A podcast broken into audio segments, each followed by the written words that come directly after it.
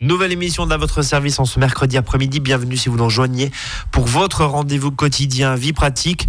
Aujourd'hui, on va parler de la traçabilité des produits alimentaires parce que finalement, c'est de plus en plus opaque. On ne sait pas forcément d'où vient la viande, le poivron, voire le miel.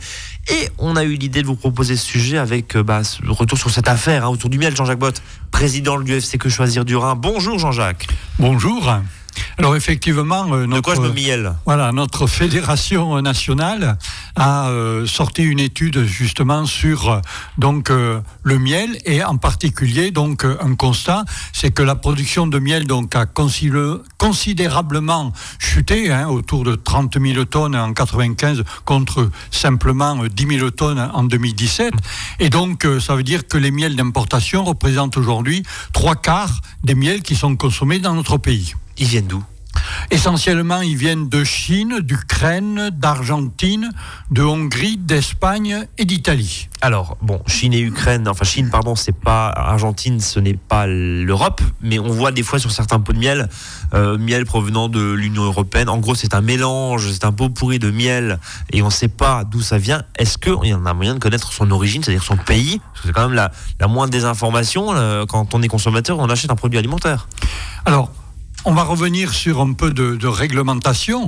Euh, les textes européens ils prévoient l'obligation de mentionner sur l'étiquette la mention du pays d'origine, alors pour les fruits, les légumes, qui soient vendus d'ailleurs en vrac ou emballés. C'est aussi obligatoire pour les œufs, l'huile d'olive, le miel, la viande bovine, dès qu'elle est vendue fraîche. Mais, car il y a un mais, cette obligation tombe en cas de pluralité de pays d'origine au profit de la mention, par exemple, mélange de miel originaire de l'Union européenne ou par exemple, ça peut être mélange de miel non, non originaire de l'Union européenne. Donc en gros, quand vous mélangez, bah, c'est normal de plus savoir d'où ça vient. Voilà. Ça veut dire ça. Exactement. Pour le miel, cette absence de transparence aboutit à ce que 80% des consommateurs pensent à tort consommer du miel français alors qu'il s'agit le plus souvent donc de mélange qui provient de différents pays et donc forcément de qualité qui vont être très variables. Bon, alors on, a, on fait du miel limite en plastique, hein. je, plaisante, mais bon, il y, a des espèces de gourdes de miel au supermarché.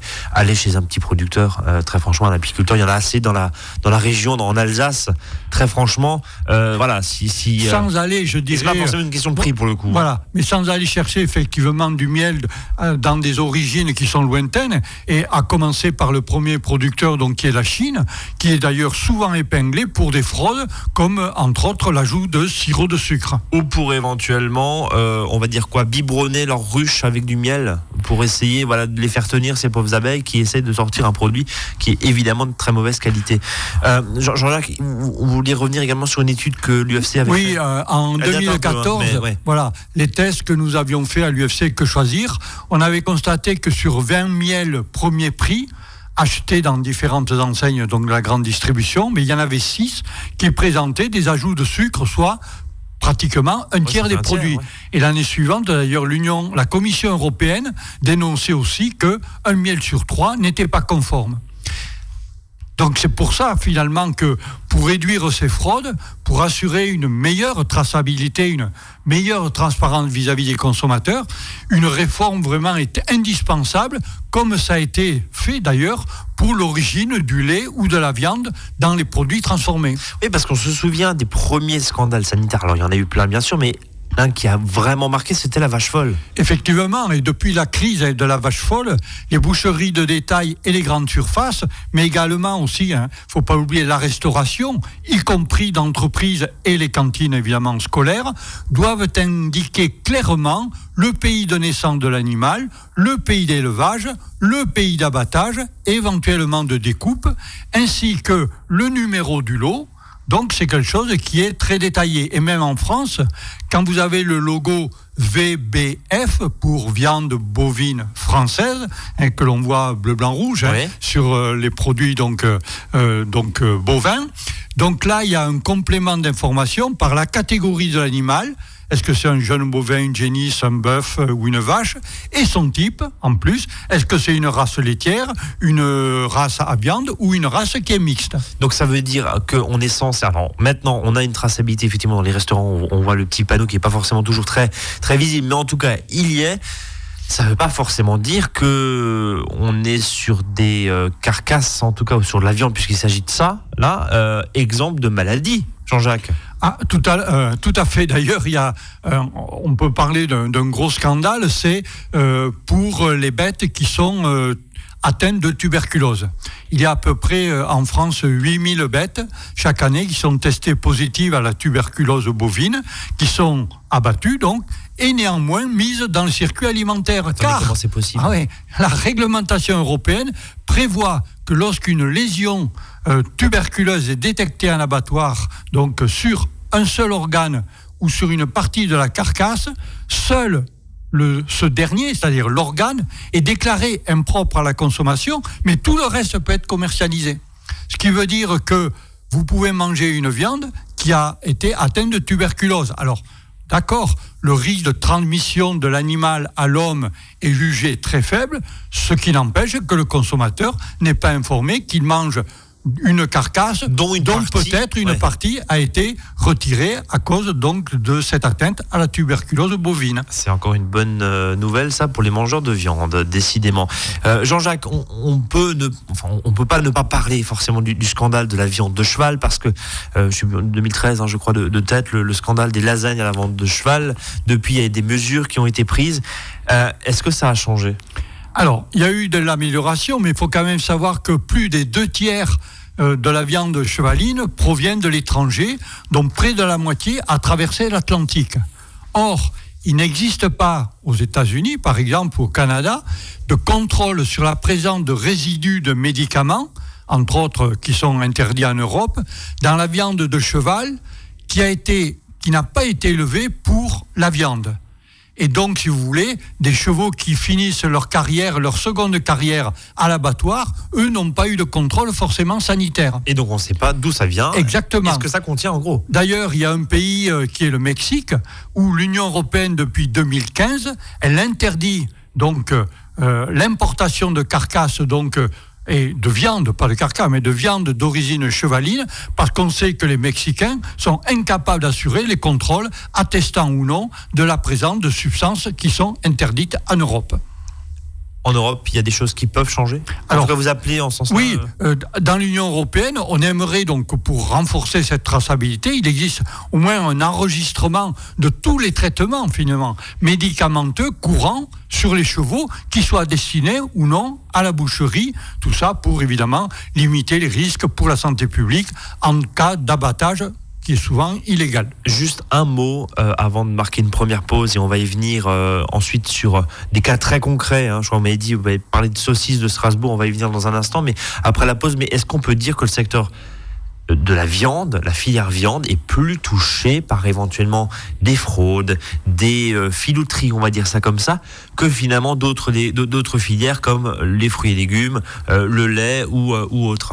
Est-ce qu'il y a un problème viande? Alors, il y a moins de problèmes actuellement, on entend même parler euh, de scandale, parce qu'effectivement, il y a une traçabilité qui est mise en place et qui est relativement bien appliquée. Ça fonctionne. Voilà. Alors je dirais que les, là où il y a problème encore, c'est sur les produits qui sont à la marge, type, euh, on vient d'en parler, cheval. Oui la viande qui est beaucoup moins connue que, voilà, où la filière n'est peut-être moins euh, moins suivie que celle de celle de la viande effectivement Allez, boucherie. Au pire, il reste toujours du quinoa à manger euh, pour les végétariens ou pour ceux qui ne veulent pas manger de de viande. 13h09, euh, on marque une pause, reste avec nous. À votre service, le magazine pratique qui vous facilite le quotidien. 13h, 13h30 sur Azure FM. La radio du a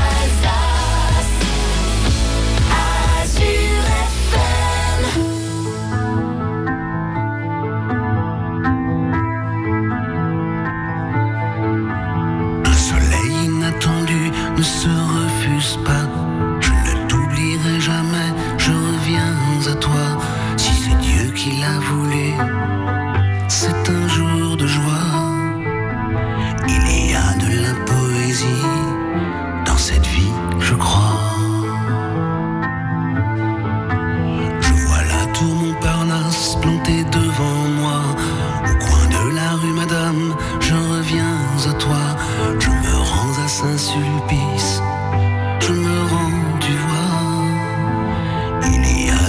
poésie, mon cœur ici-bas. Je bois un café serré au comptoir en bois. Je prends la rue des canettes. Je reviens à toi. Le passé, les courants d'air, les mots d'autrefois, de Villon d'Apollinaire.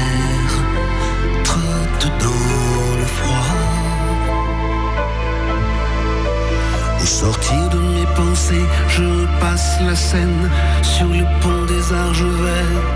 Je reviens à toi, tous les jours je m'y revois, traversant ma peine comme le vent dans la plaine.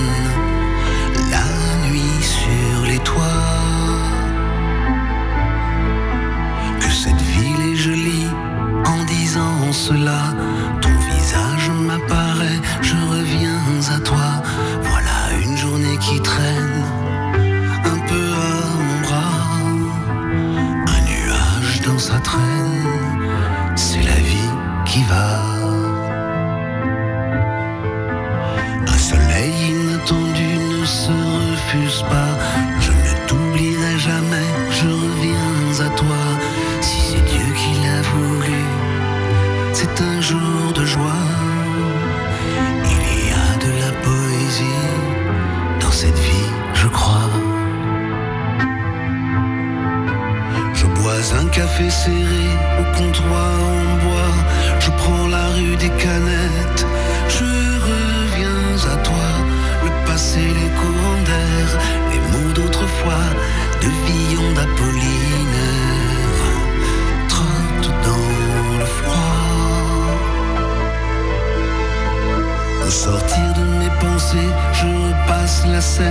sur le pont des Argevets.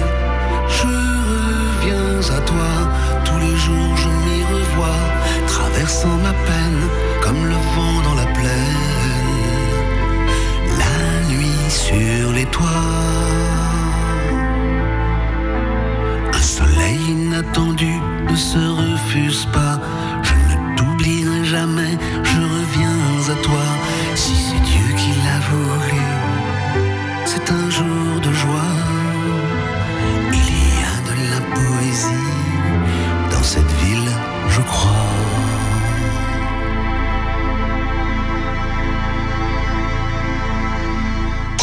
Votre service.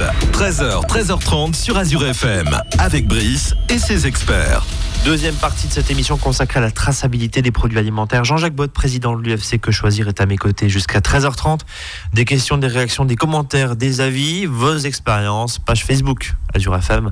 Euh, Envoyez-nous un, un, message en direct ou alors avs.azure-fm.com qui est notre adresse mail officielle. N'hésitez pas à nous contacter. Jean-Jacques, on va dire peut-être que l'un des enseignements de cette émission, euh, pour en avoir parlé un petit peu pendant la pause, c'est que il y a quand même pas mal d'opacité. Évidemment aussi dans les produits transformés. On parlait de la saucisse de Strasbourg. On va y revenir dans un instant. Mais est-ce que bah, la règle, c'est une opacité quasi totale? À partir du moment où on est sur des produits transformés Alors l'obligation, on a vu, elle existe de par l'Union européenne et notre réglementation, disons, nationale, mais ce qui n'empêche qu'effectivement, euh, il y a une opacité pour plus d'un aliment sur deux encore au niveau de l'étiquetage. Nous avions fait au niveau national, dans l'UFC Que Choisir, un test, c'était en février 2016, et on avait constaté que sur l'origine de la viande, euh, ben 54% des produits, donc il n'y avait pas l'origine donc de la viande.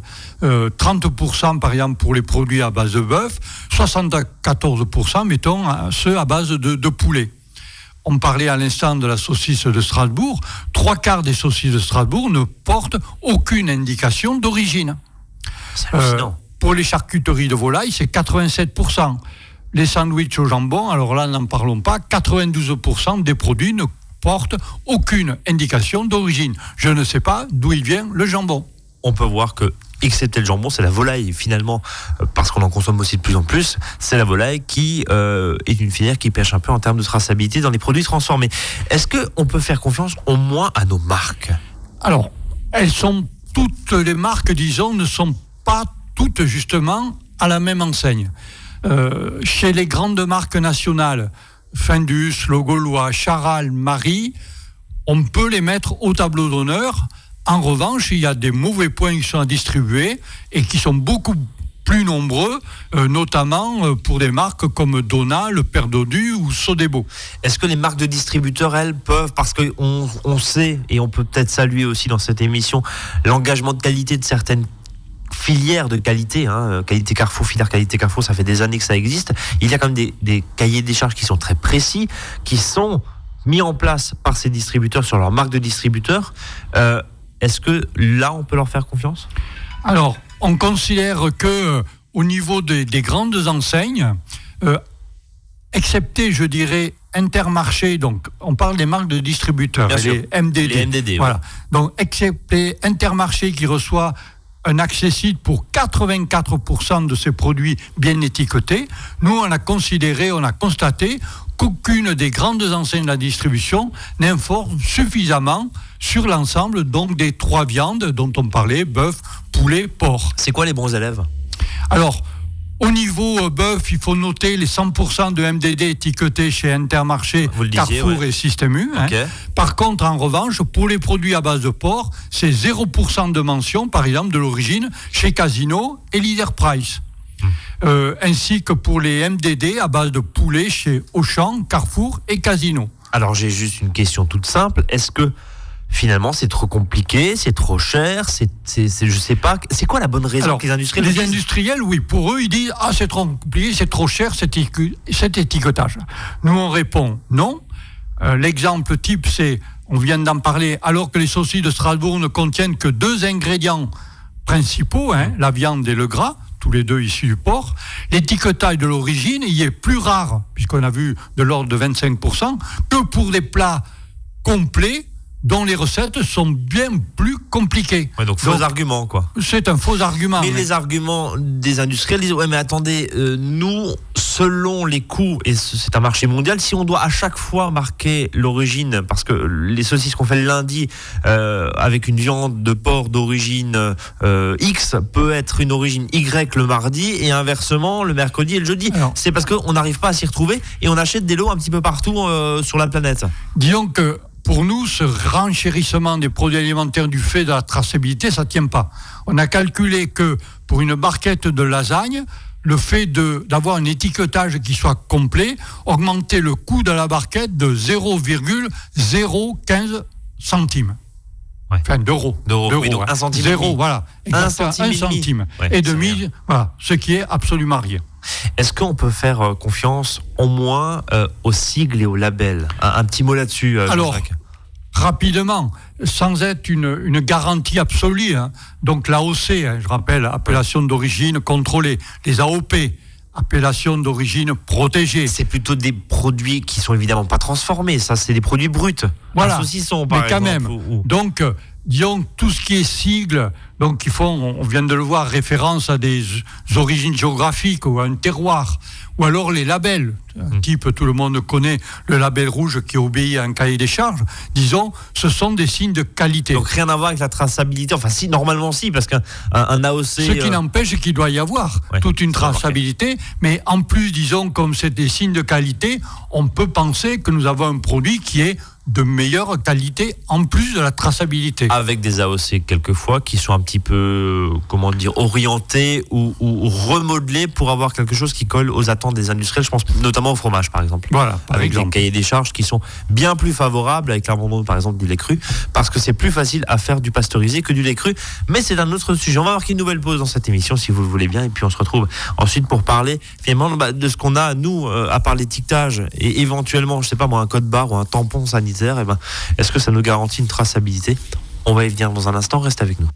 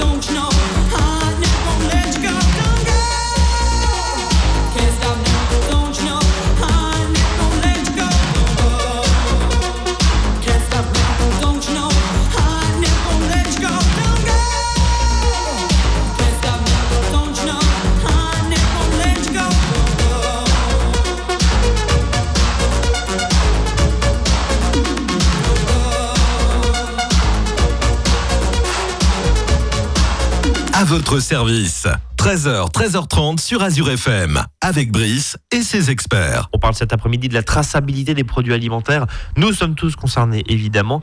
Est-ce que, Jean-Jacques euh, est-ce qu'il y a des je sais pas moi, des étiquetages, des sigles, des, labels, des codes barres par exemple, qui peuvent délivrer une information un petit peu plus subtilement parce que voilà, on n'a pas forcément euh, et on ne sait pas forcément, euh, on n'a pas l'information, je veux dire, dans la liste des ingrédients sur l'origine des produits, mais par exemple, est-ce qu'un code barre, ça peut révéler quelque chose si tant est qu'on arrive un tout petit peu à le déchiffrer? Alors effectivement, ce code barre, bon, tout le monde le connaît, hein, avec ses barres et ses chiffres. Alors, tout le monde sait en général hein, que les trois premiers chiffres désignent le pays où le produit a été codifié, attention, mais pas nécessairement celui où il a été fabriqué. déjà, ça sert à rien.